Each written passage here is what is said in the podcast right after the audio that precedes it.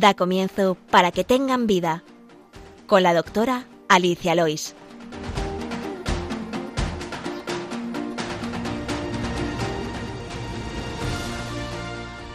Muy buenos días, queridos oyentes de Radio María.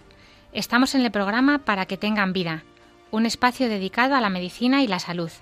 Les saluda un lunes más quien les habla, Alicia Lois, hoy 6 de diciembre, acompañada de un gran amigo y compañero de trabajo, Ricardo Gómez, especialista en pediatría. Buenos días, Ricardo, gracias por venir. Buenos días, Alicia, encantado de estar aquí contigo y con todos nuestros oyentes. Pues cuéntanos, ¿de qué nos quieres hablar hoy? Pues mira, hoy habíamos pensado hacer un programa para hablar eh, de infecciones, de vacunas y de virus. Muy bien. ¿Y por qué has elegido este tema? Pues mira, he elegido este tema porque me parece un tema muy importante y muy pujante por varios motivos, ¿no? Uno de ellos porque las enfermedades infecciosas en general y la introducción de las vacunas en particular eh, ha supuesto una constante en la historia de la humanidad y todavía sigue siéndolo de gran importancia para la salud personal de cada uno y la salud comunitaria y porque, bueno, vamos también, si, si te parece oportuno, hacer un pequeño repaso histórico sobre todo esto y hablar de un poco de vacunas que seguro que va a ser eh, de interés para nuestros eh, oyentes. Muy bien. Ese será nuestro tema principal. Aprovechando que eres pediatra, pues por supuesto trataremos el tema del calendario vacunal. A continuación les adelanto el contenido del programa de hoy.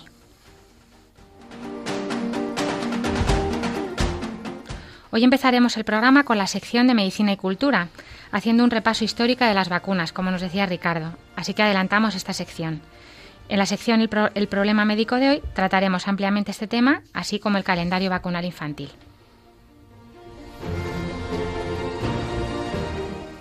Les recordamos que tienen varias vías para contactar con nosotros. Pueden escribir sus preguntas al correo del programa, que es para que tengan vida o bien escribiéndonos una carta y enviándola a la dirección de Radio María, que es Paseo Lanceros 2, primera planta, 28024, Madrid. Ya saben que también puede pedir una grabación del programa llamando al teléfono de atención al oyente de Radio María, que es el 91 822 8010. Hacen su pedido y se les enviará grabado en un CD. Por último, recordarles que nuestros programas están colgados en la sección de podcast en la página web de Radio María y les animamos a que visiten esta página web que es www.radiomaria.es y entrando en podcast pueden acceder a los programas, entre ellos a este, para que tengan vida. Ahora les invitamos a que continúen en la sintonía de Radio María y empezamos.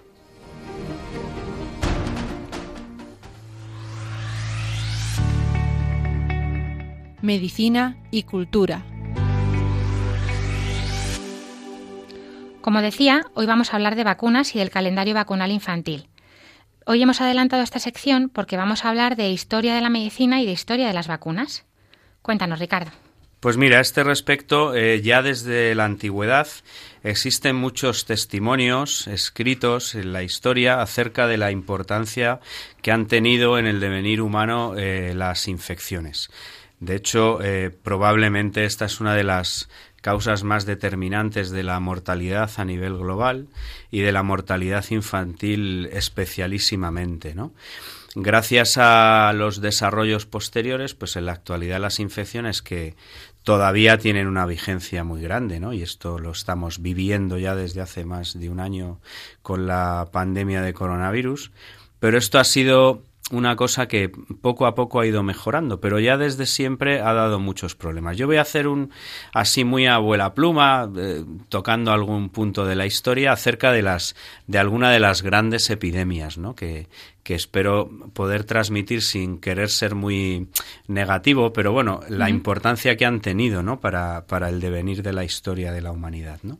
Ya en el, en el año 430 a.C. hay un testimonio muy importante en la historia de las guerras del Peloponeso, en la antigua Grecia, eh, que escribió Tucídides, en la que describe una, una epidemia muy muy grande que hubo en la ciudad de Atenas. La ciudad de Atenas estaba en ese momento en guerra con el resto de las ciudades-estado de la Liga del Peloponeso encabezadas por Esparta y los espartanos tenían Atenas sitiada, estaban, bueno, ahí en plena guerra y en un momento determinado en Atenas empezó a declararse una enfermedad que, que empezó a matar a mucha gente, ¿no?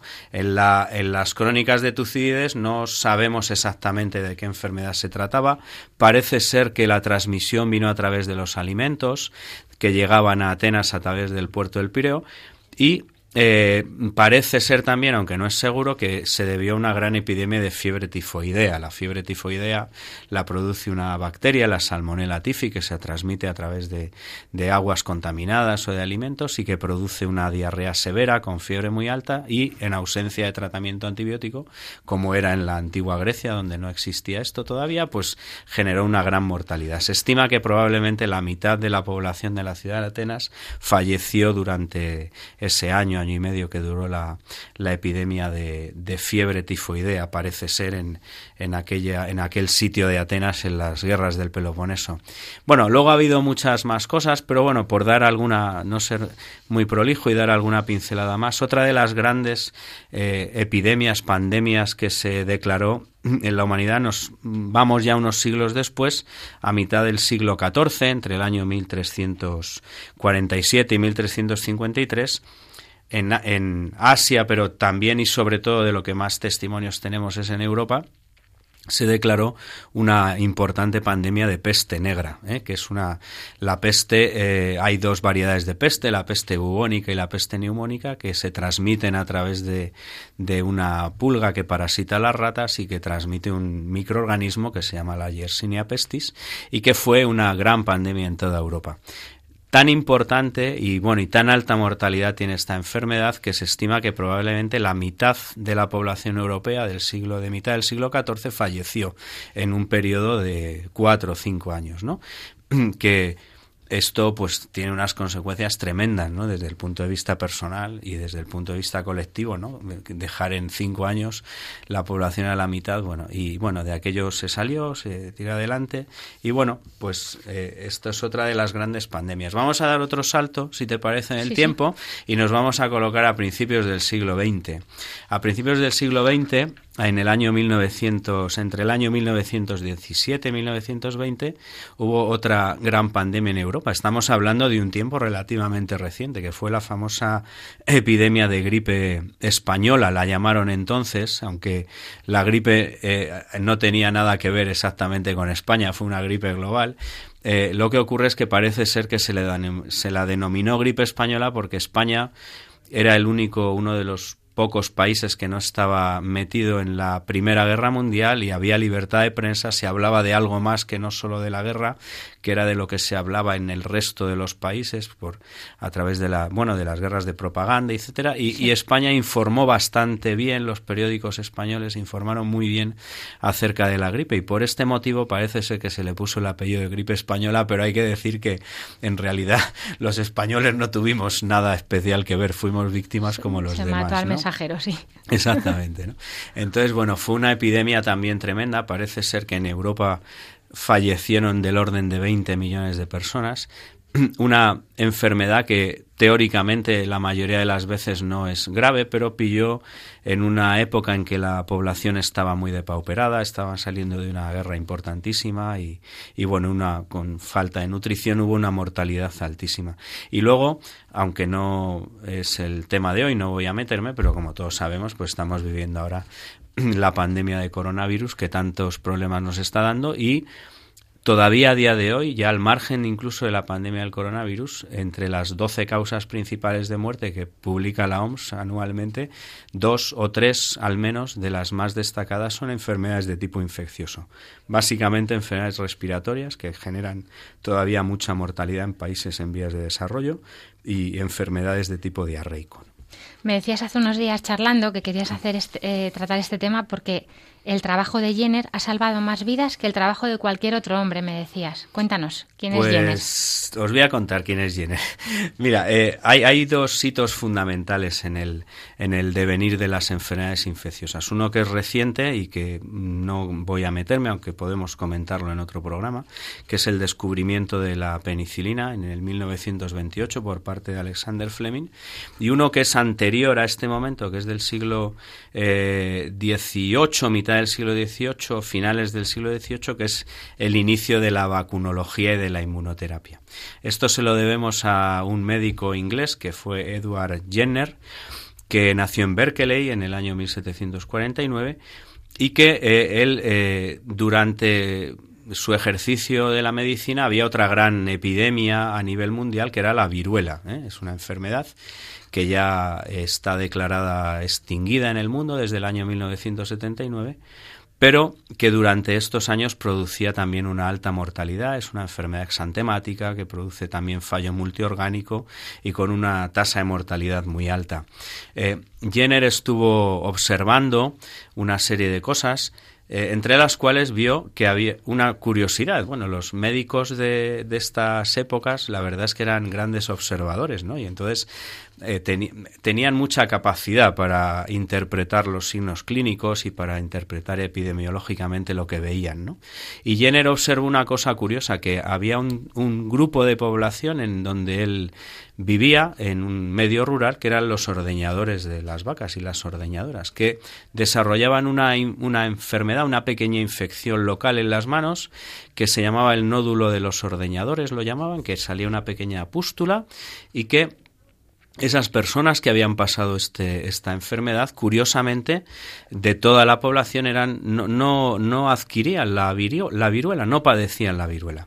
Bueno, el nódulo de los ordeñadores lo produce un virus que se llamaba el virus variólico de las vacas, vacuno, mm, la viruela vacuna, y Jenner lo que hizo fue coger una parte de esa pus, de ese pus del nódulo de los ordeñadores, e inocularla. Lo hizo eh, en un niño que se llamó James Phipps, un niño pequeño que era de 8 años, que era el hijo del jardinero donde vivía, donde vivía Sir Edward Jenner y le inoculó eh, ese, ese, pus, ese líquido. Eh, eso generó una pequeña una pequeña pústula y una costra posterior y, eh, y el niño no desarrolló la enfermedad.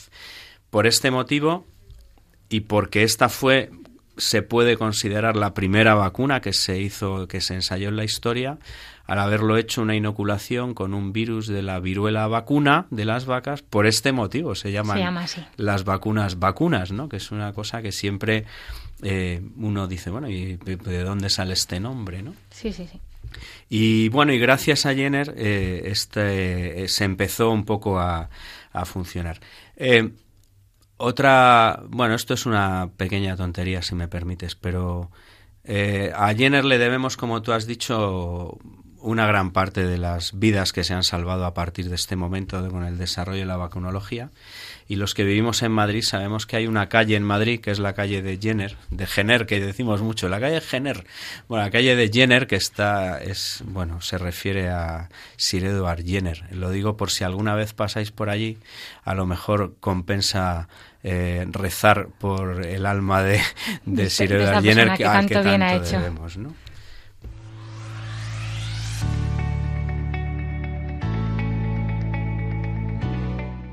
El problema médico de hoy.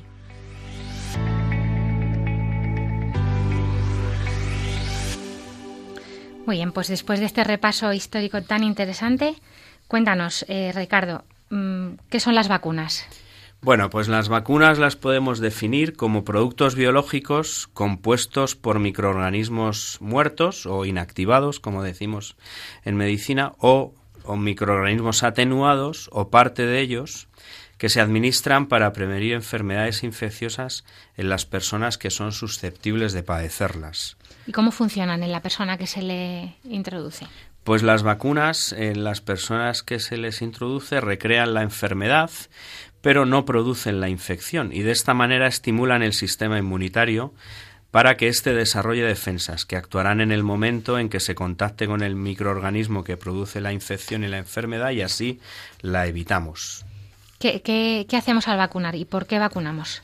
Pues al vacunar lo que estamos haciendo es proteger al individuo y en muchas ocasiones a la colectividad a través de lo que llamamos la inmunidad de grupo o de rebaño, eh, de todas estas infecciones por, eh, de estas enfermedades que pueden ser muy frecuentes y muy graves e incluso mortales, como hemos visto. ¿no? Actualmente en nuestro medio muchas de las enfermedades de las de que disponemos vacunas ya han desaparecido o están muy controladas gracias a, a la vacunación y probablemente si dejáramos de vacunar podrían volver a aparecer. Luego lo comentaremos cuando demos un pequeño repaso al calendario. ¿Son seguras las vacunas? Pues las vacunas son los medicamentos probablemente más seguros que existen. Para la autorización de una vacuna se realizan muchos estudios y muchos controles, más incluso que con cualquier otro medicamento. Eh, y, una razón primordial es porque esta, este tipo de tratamiento está destinado a personas que no les pasa nada, que están sanas, ¿no? Y los estudios de seguridad incluyen miles de personas, ¿no? Y luego la posterior autorización y la comercialización están sometidos también a estudios de seguridad que se van manteniendo de manera muy estricta a lo largo del tiempo. Vale, ¿y qué es un calendario de vacunación? Vamos a hablar luego también del calendario ahora de, vacunación. Pues mira, un calendario de vacunación es esa secuencia de administración de las vacunas que está diseñado para que en un periodo de tiempo se pueda inmunizar a una persona frente a las enfermedades que más le podrían afectar. Es una gran herramienta que ayuda a conocer en qué momento de la vida está recomendado recibir cada vacuna. ¿Y en qué momento se inicia el calendario vacunal?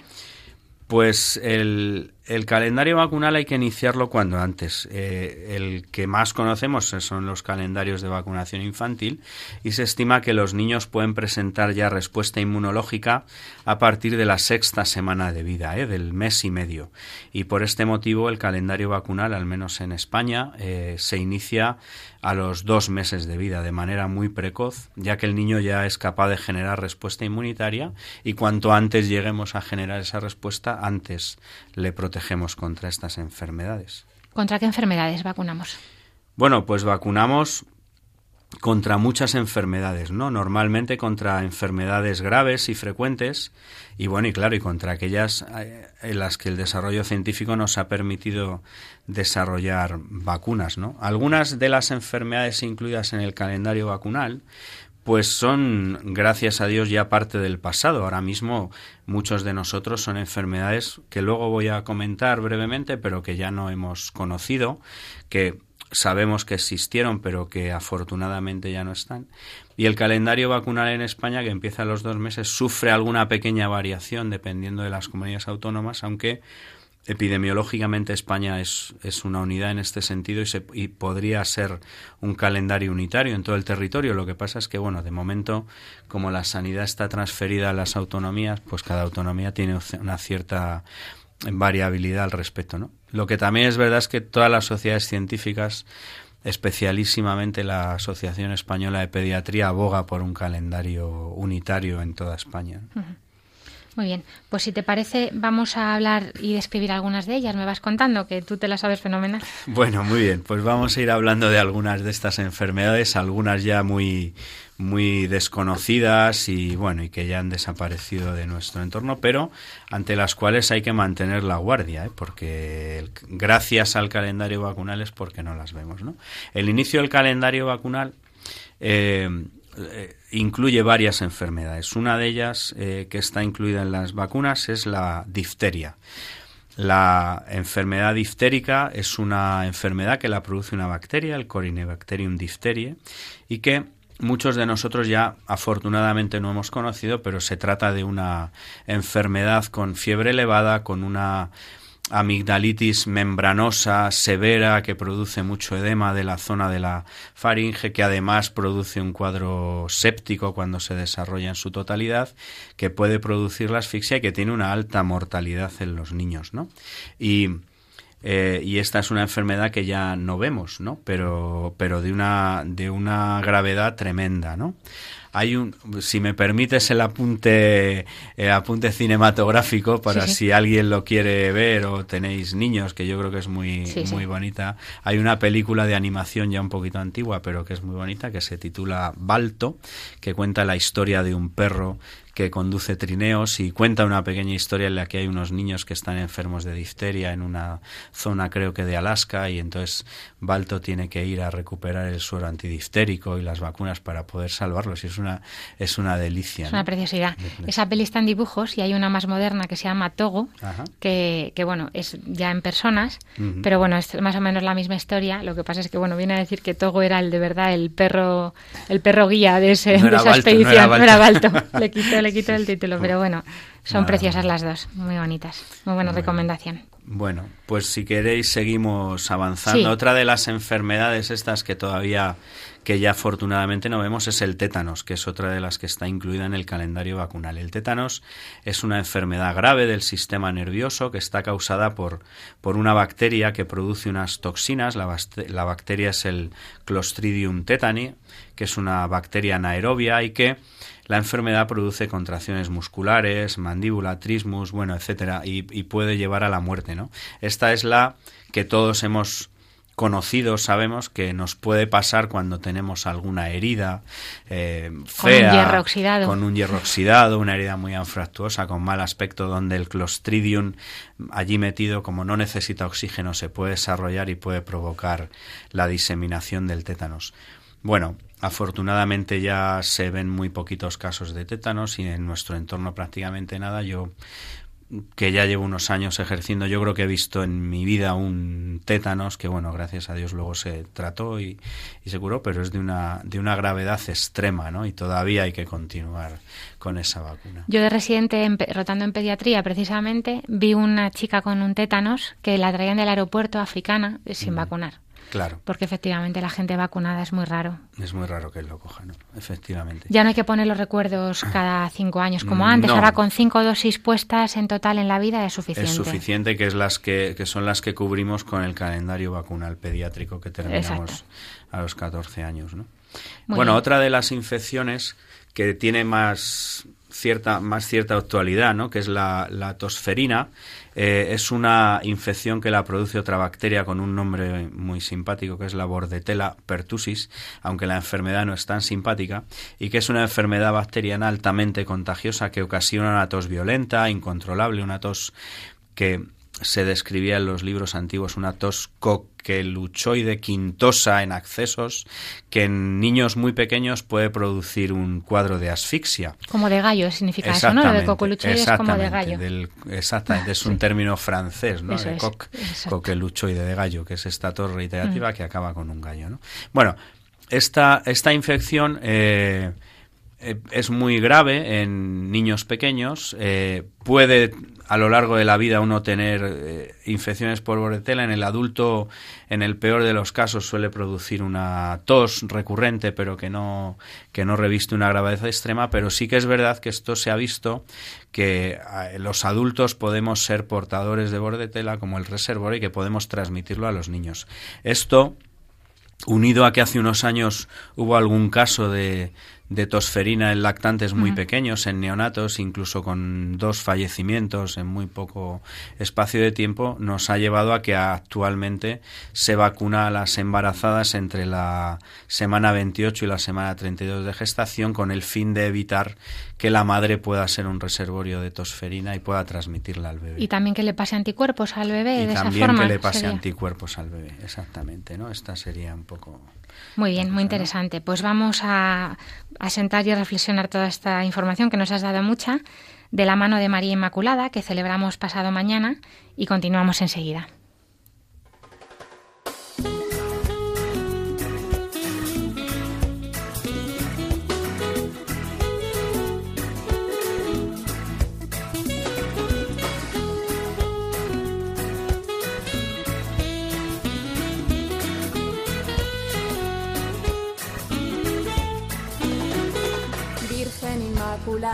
Queremos ser tuyos y caminar contigo siguiendo a Jesús.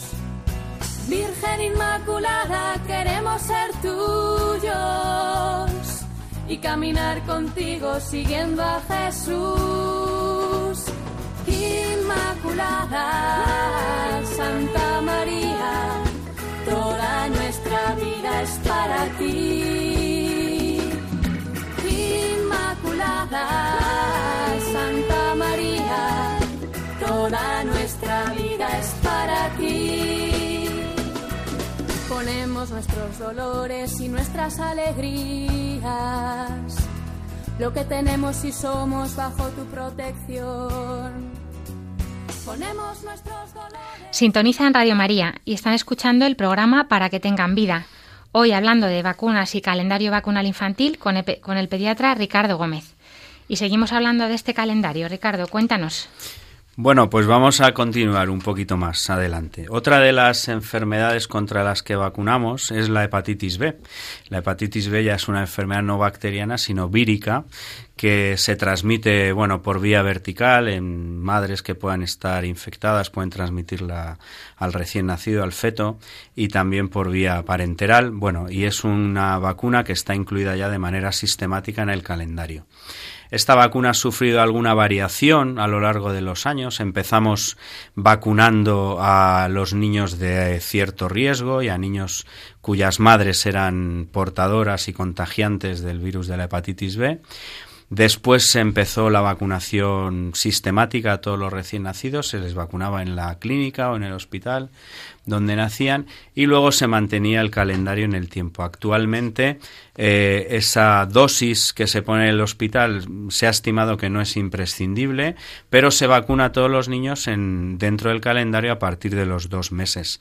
La hepatitis B, como su nombre indica, produce una afectación hepática que puede ser aguda, grave, fulminante o crónica que vaya deteriorando el hígado y esta vacuna, que es una vacuna eh, muy efectiva, muy segura, que es una de las primeras vacunas de diseño proteico, una pequeña molécula proteica que produce la inmunidad, pues ha hecho prácticamente eh, eh, muy raro, sobre todo en la infancia, el que veamos hepatitis B en concreto, ¿no? Claro, y por tanto cada vez menos en adultos también, porque Claro. están ya vacunados Están desde hace años. Exactamente, sí, sí. Y luego, otra de las infecciones que, contra las que vacunamos y que es bastante desconocida, yo creo en general, es contra el Hemophilus influenza tipo B. El Hemophilus influenza tipo B es una vacuna que se introdujo yo creo que hace unos 20 años en el calendario vacunal. Algunos que ya tenemos una cierta edad y hemos ejercido la pediatría previa incluso a esos 20 años anteriormente, pues hemos vivido la época previa a la vacunación. El Hemophilus influenza tipo B es un germen gran negativo que produce básicamente dos cosas. Puede producir meningitis por Hemophilus, que es una meningitis tremendamente agresiva, grave, con una alta mortalidad y si no hay mortalidad hay una morbilidad, morbilidad residual importante. Que es una inflamación de las membranas que cubren el cerebro. Exactamente, la meningitis La es un término descriptivo que lo que indica es la inflamación de las meninges, que son las membranas que cubren el cerebro. ¿no? Y hay varios gérmenes que pueden producir meningitis, entre ellos el Hemophilus y, y toda la gama de los meningococos que luego comentaré rápidamente. Bueno, esta enfermedad ha desaparecido prácticamente. También los hemófilos producen, perdona, eh, otra variante que son las epiglotitis, que es una inflamación de la epiglotis que puede producir asfixia y, muerte en el, en el paciente y desde la implantación de la vacuna la realidad es que no vemos prácticamente estas enfermedades graves por hemófilos influenza tipo.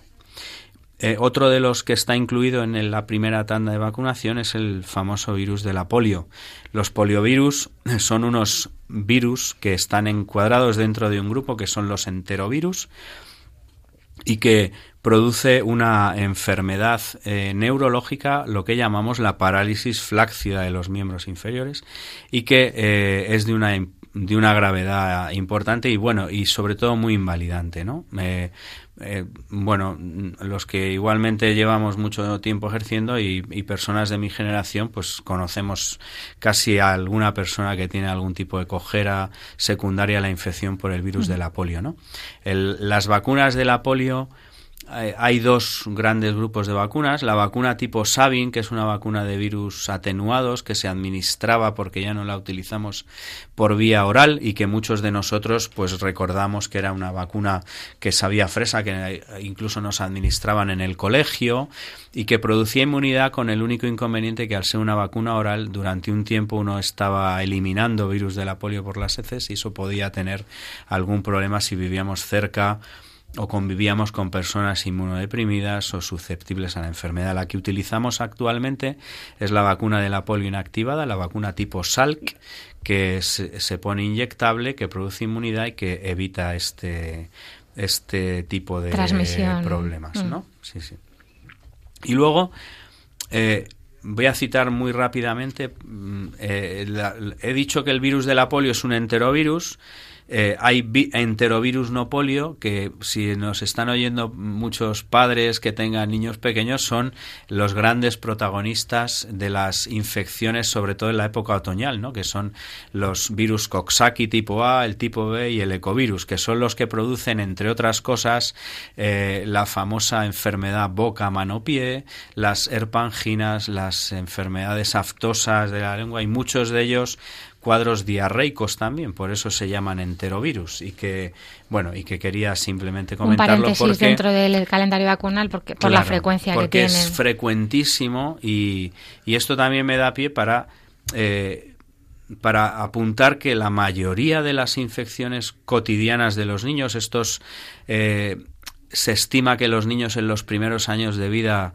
los siete primeros años de su vida, pueden inmunizarse alrededor de 4.000 antígenos. La mayoría son antígenos de tipo viral. La mayoría de las infecciones estas de las guarderías, de los niños que empiezan a ir al colegio y cogen catarros y, la herpangina, el boca mano pie y la diarrea, va, todas estas infecciones son en un 90% infecciones de tipo vírico que precisan un tratamiento puramente sintomático y que remiten solas, que no precisan ningún tipo de antibiótico ni de terapia añadida. ¿no? Y de las que la mayoría de los niños se inmunizan ya para el resto de su vida. Exactamente, eso es lo que hace que su sistema inmunitario vaya aprendiendo y vaya desarrollándose poco a poco, ¿no? Es verdad que eh, se producen anticuerpos contra estas enfermedades, pero no hace falta que se detecten los anticuerpos en sangre, porque lo digo porque con el tema del coronavirus, por ejemplo, no sé si tengo anticuerpos y me han bajado los anticuerpos, ¿no? Es imposible que los anticuerpos estén elevados siempre en sangre, porque si no, dices 4.000 enfermedades no se inmunizan en siete, seríamos un anticuerpo con patas. Entonces, eso está en la memoria en la, en la memoria del sistema inmunitario guardados ahí. Lo digo también porque muchas veces los adultos que se hacen anticuerpos contra la hepatitis B, pues eh, para ver si lo han pasado y tal. Muchas veces están vacunados y no se detectan mm, algunas veces los anticuerpos.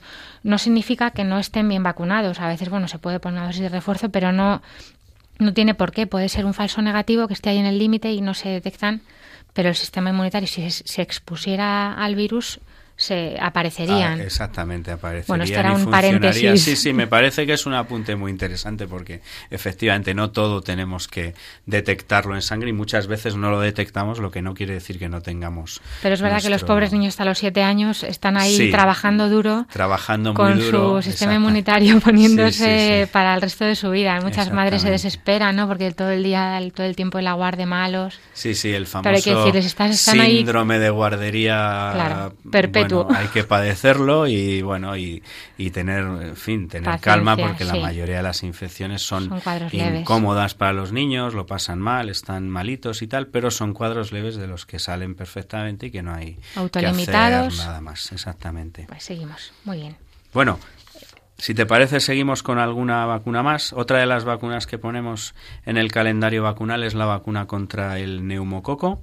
Eh, los neumococos son unos, eh, unos estreptococos gran positivos que afectan, como su nombre indica, neumo, básicamente al, al, aparato respiratorio. Producen neumonías, también producen enfermedad inflamatoria generalizada, sepsis, incluso puede llegar a producir sepsis y es un germen contra el que vacunamos. Tenemos eh, básicamente dos tipos de vacunas contra el neumococo. Una vacuna de tipo conjugada, que es la vacuna 13 valente, que es la que utilizamos eh, en los niños habitualmente El, vacuna 13 valente quiere decir, y para explicar un poco, el neumococo, los gérmenes se clasifican por serotipos. Hay diferentes variantes de, neumococos. Eh, el neumococo tiene, creo recordar, aproximadamente 40 serotipos diferentes. Nosotros vacunamos a los niños contra 13 de esos serotipos, que son los más prevalentes, los que abarcan el 90-95% de las infecciones. Y luego hay una vacuna polisacárida que se aplica a los adultos y a los adultos de riesgo, que es una vacuna 23 valente, que es una vacuna que genera inmunidad, una inmunidad que es menos permanente por el tipo de personal que se pone y por las características de la vacuna y contra la que eh, vamos revacunando de vez en cuando.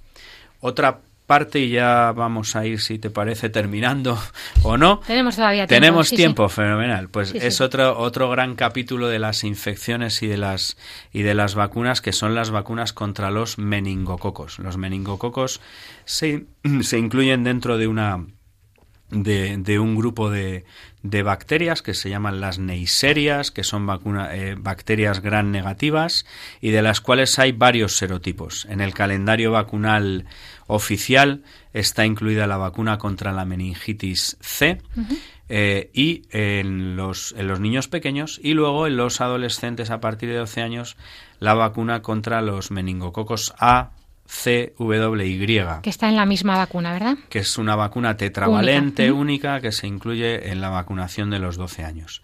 Se pone este tipo de pauta porque, bueno, dependiendo de los serotipos, hay serotipos que afectan más a niños pequeños y otros que afectan más a los adolescentes, a los, hay un a pico los a los teen, ¿no? Entonces está a partir de los 12, de los 13, ¿no? Bueno, y luego hay otra, otra vacuna que actualmente no está incluida en calendario vacunal, que existe, que a mí me parece que es muy interesante también administrar, que es la vacuna contra el meningococo tipo B, que en nuestro entorno sigue siendo la, el grupo serológico más prevalente, por lo menos en la infancia.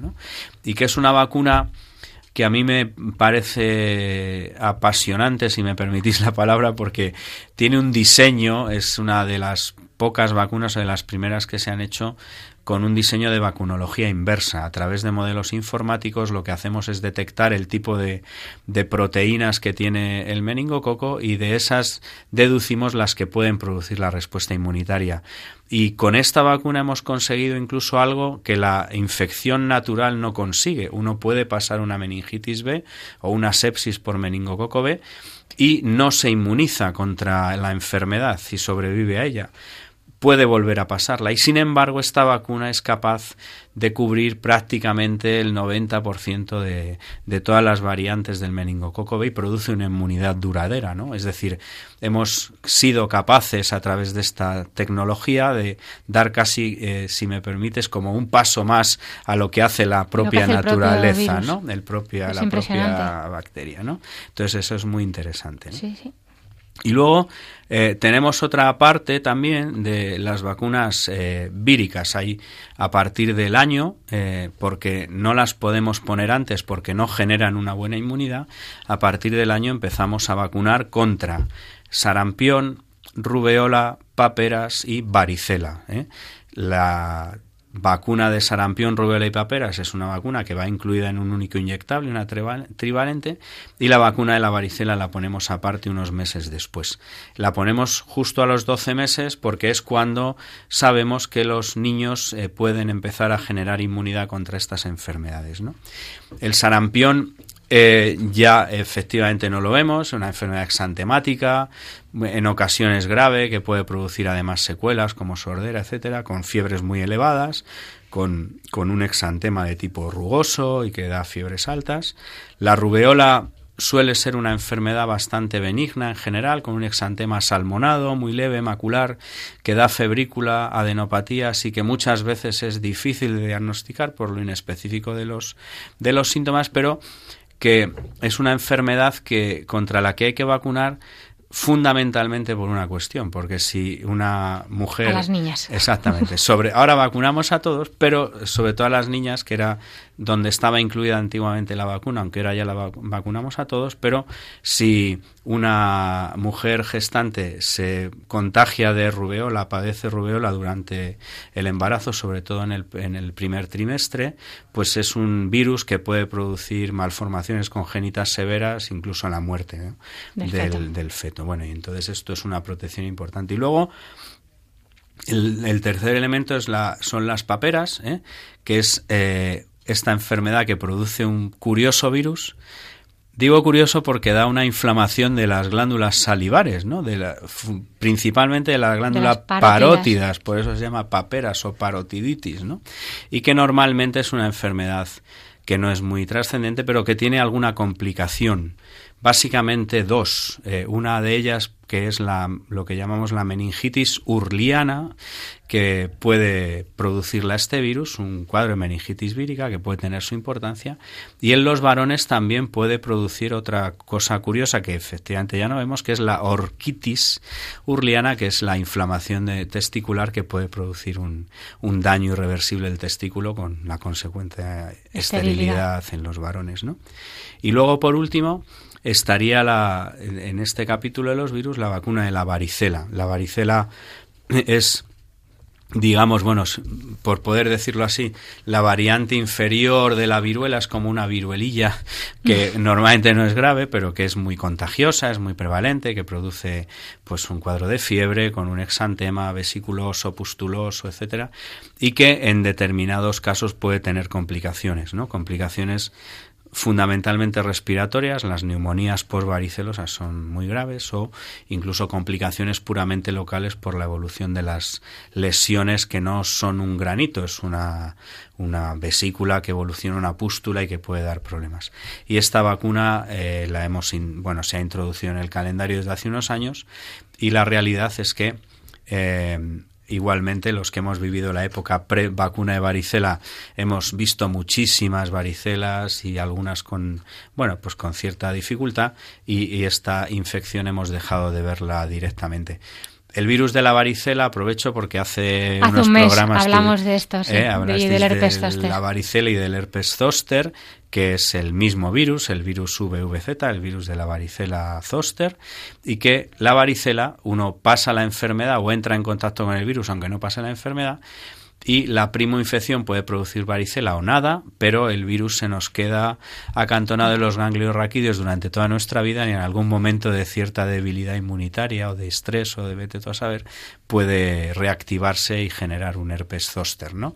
Que eh, por motivo de la vacuna de la varicela, en los niños no vemos varicela, pero sí que ocasionalmente vemos algún herpes zoster, cosa que antes prácticamente no veíamos, pero eso es consecuencia. Pero bueno, es una consecuencia menor que compensa el beneficio que obtenemos de la vacuna, ¿no? Muy bien. Y también la varicela en las embarazadas es un tema, pero bueno, eso ya lo hablamos, mm, yo creo que también lo tratamos la otra vez. Y luego nos quedaría, ya para finalizar rápidamente, la, del papiloma humano. Que nos puedes contar un poquito porque también se ha introducido ahí en las niñas. Sí, la vacuna, el virus del papiloma humano es un virus que produce eh, fundamentalmente eh, patología de tipo ginecológico. Hay varias lesiones que están relacionadas con la infección del virus del papiloma, pero eh, básicamente para lo que vacunamos es para evitar una cosa eh, grave que es el cáncer de cuello de útero, ¿no? que se ha visto después del tiempo que está causada por un virus, ¿no? Que esto es otra de las de las grandes de los grandes enigmas que tenemos en medicina, ¿no? Uno eh, piensa que el cáncer es una enfermedad que se puede producir por muchas veces, pero lo que muchas veces no no sabemos y, y hay algunos cánceres que sí, este en concreto que son cánceres de origen infeccioso, ¿no? Que esto es algo que, bueno, la naturaleza funciona así. Es una condición indispensable. De hecho, no está en, mujeres que no han tenido relaciones sexuales, porque se transmite por. Exactamente, se transmite por relaciones sexuales y, bueno, y, y, se produce esa infección, esa colonización por el virus del papiloma y en algunos casos, pues puede llegar a producir, dependiendo de las variantes, porque también el virus eh, tiene muchas variantes, muchos serotipos y nosotros, pues vacunamos contra un número determinado de ellos, básicamente hay dos que son las que producen el cáncer de cuello, el resto producen lesiones como verrugas, etcétera, otra serie de patologías menores, pero con bueno, dilomas. condilomas, etcétera, Y bueno, las vacunas del virus del papiloma hay varias. La más completa es la vacuna 9 valente, que incluye nueve de los serotipos del papiloma y que se pone en el calendario vacunal en las niñas a partir de los 12 años. La pauta de vacunación son dos vacunas y, la ponemos a los 12 años. Perfecto, pues nos has hecho bueno, un repaso espectacular. Yo, si te parece, ya cerramos el tema, pero bueno, no, nos ha quedado muy claro. Pero para concluir y cerrar, eh, ¿por qué te parece tan importante la vacunación en tres palabras y, y qué resaltarías? Pues mira, si te parece, a mí me gustaría hacer resaltar alguna, alguna cuestión, ¿no? La primera es que las enfermedades infecciosas todavía tienen una gran importancia como causas de morbi y mortalidad, que no son cosas del pasado y que vacunar contra las enfermedades contra las que tenemos vacunas es muy importante. Tenemos en la actualidad una buena batería de antibióticos que nos permiten luchar con eficacia contra enfermedades bacterianas, pero siempre hay que estar alerta a las resistencias bacterianas, hay que utilizar los antibióticos con mucho criterio, con mucha cautela para evitar estas resistencias y saber además que las enfermedades infecciosas en la infancia de manera preponderante son de tipo vírico, prácticamente el 90%, y no se tratan con antibióticos. Y por lo tanto las vacunas son clave para el control de estas enfermedades y se puede considerar prácticamente en muchas ocasiones la única arma eficaz contra ellas. Con lo cual, el mensaje final que me gustaría transmitir es que no hay duda de que tenemos que vacunarnos, tenemos que vacunar a los, nuestros niños y tenemos que vacunarlos siempre que podamos y de todo lo que podamos.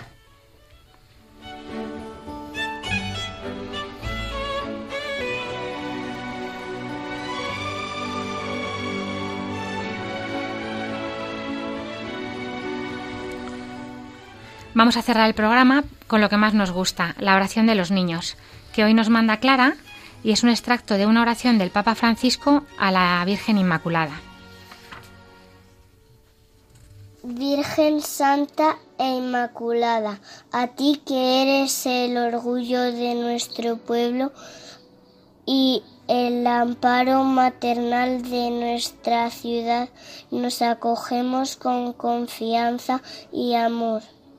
Eres toda belleza María, en ti no hay mancha de pecado. Ayúdanos a estar siempre atentos a la voz del Señor, que no seamos sordos al grito de los pobres, que el sufrimiento de los enfermos y de los oprimidos no nos encuentre distraídos, que la soledad de los ancianos no nos deje indiferentes, que em, em, amemos y respetemos siempre la vida humana. Amén.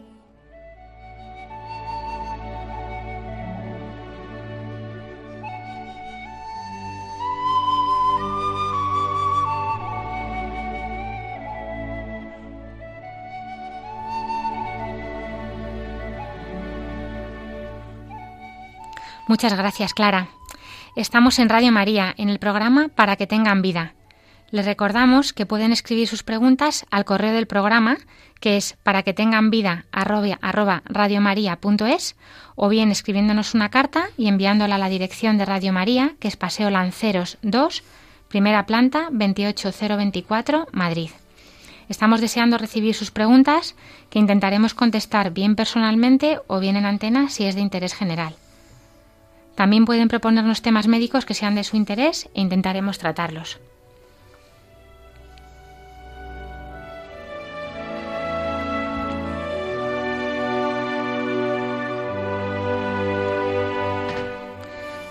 Ya saben que también pueden pedir una grabación del programa llamando al teléfono de atención al oyente de Radio María, que es el 91 822 8010. Hacen su pedido y se les enviará grabado en un CD. Aprovechamos para recordarles que nuestros programas están colgados en la sección de podcast en la página web de Radio María y les animamos a que visiten esta página web que es www.radiomaria.es y entrando en podcast pueden acceder a los programas, entre ellos a este, para que tengan vida. Y con esto nos despedimos, agradeciendo muchísimo a Ricardo Gómez, pediatra, el habernos acompañado hoy y habernos mm, pues, eh, ilustrado con tanta belleza de lo que es la medicina y, el calendario vacunal infantil en este caso, más en el tema de la pediatría. Y cuento contigo porque eres una fuente de sabiduría y de, y de cosas que, que, bueno, tenemos que tratar aquí muchos temas. Espero que vuelvas. Muchas gracias, Alicia. Encantado de haber venido. Gracias a los técnicos de sonido, José Luis y Javier, y a todo el equipo de Radio María. Y por supuesto, gracias a los oyentes por habernos acompañado. Nos, volveremos a encontrar, si Dios quiere, dentro de dos semanas. Ahora les invitamos a continuar en la sintonía de Radio María y que Dios les bendiga.